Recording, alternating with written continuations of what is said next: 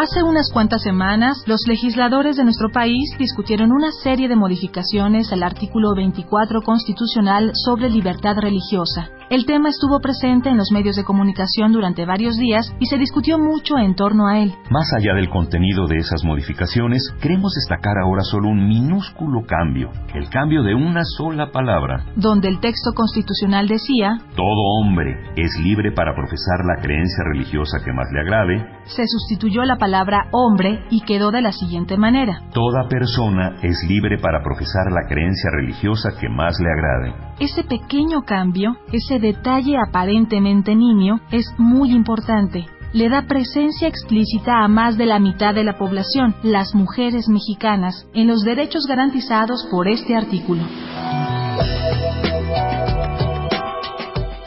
¿Es necesario nombrar en femenino y masculino? Es importante usar, como en el ejemplo anterior, términos neutros que resulten incluyentes.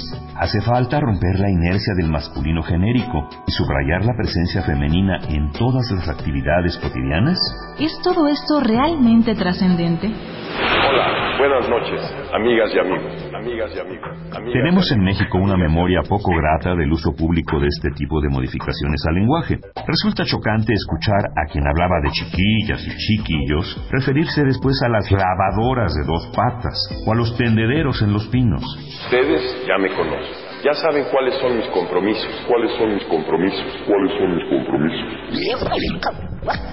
El asunto es más trascendente y va más allá de los afanes de popularidad fácil de algunos políticos y de algunos pruritos de lo políticamente correcto. Se trata de preguntarnos qué ha cambiado en nuestra sociedad y si queremos que esos cambios sean subrayados y protegidos por un uso más consciente de nuestra forma de hablar. Por ejemplo, el artículo 24 de nuestra Constitución, que mencionamos hace un momento, fue redactado en 1917 por un Congreso Constituyente integrado exclusivamente por hombres, y en el que las voces de las mujeres no tenían ninguna cabida. Hoy las cosas son distintas. Las mujeres han adquirido una ciudadanía plena y se han convertido en factores fundamentales en el ejercicio y la defensa de los derechos ciudadanos, tanto propios como de los demás.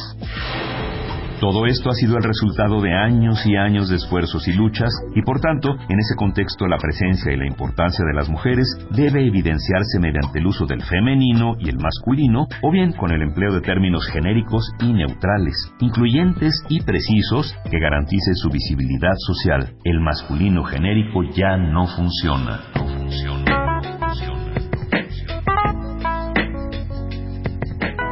Algo similar ocurre con la ya vieja y afortunadamente un tanto obsoleta discusión sobre si el título de una profesión debe declinarse en femenino cuando es una mujer quien lo ostenta. Durante mucho tiempo, las llamadas profesiones liberales estuvieron vedadas a las mujeres y eran únicamente hombres quienes podían ejercerlas.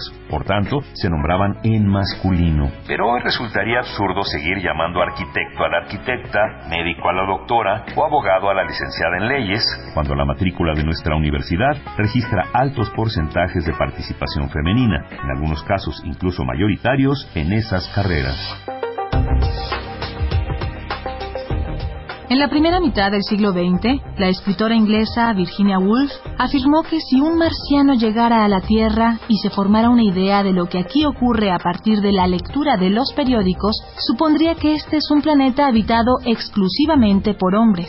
Lamentablemente esta situación no ha cambiado mucho, y no solo por las formas lingüísticas que se emplean en la redacción de los diarios y de otros medios de información, sino sobre todo por la invisibilización de la problemática de las mujeres. Mientras sigan existiendo la discriminación, el sexismo, la homofobia, la violencia contra las mujeres y la inequidad por cuestiones de género, cualquier esfuerzo por erradicarlos seguirá siendo necesario e importante.